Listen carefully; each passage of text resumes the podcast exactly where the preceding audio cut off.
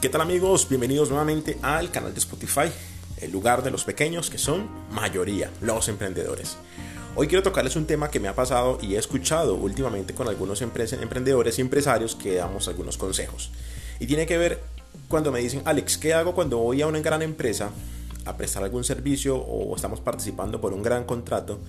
Pero resulta que muchas veces nos rechazan o hay algunas barreras cuando notan que la empresa está recientemente constituida es decir, no hay la suficiente experiencia.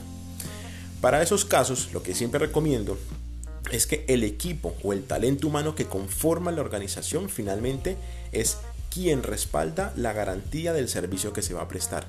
¿Esto qué quiere decir? Que lo que aquí hay que aprovechar es resaltar la experiencia de cada uno de los participantes del proyecto.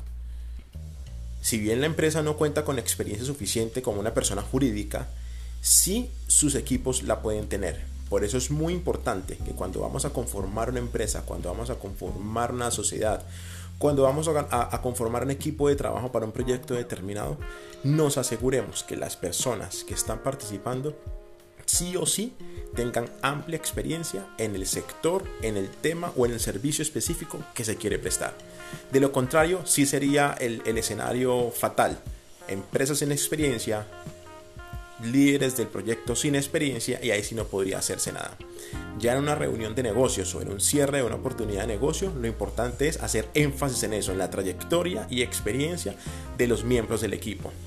Y que a partir de esa experiencia se puede o se está aplicando a través de la empresa, que da pues obviamente todo un panorama mucho más formal e institucional.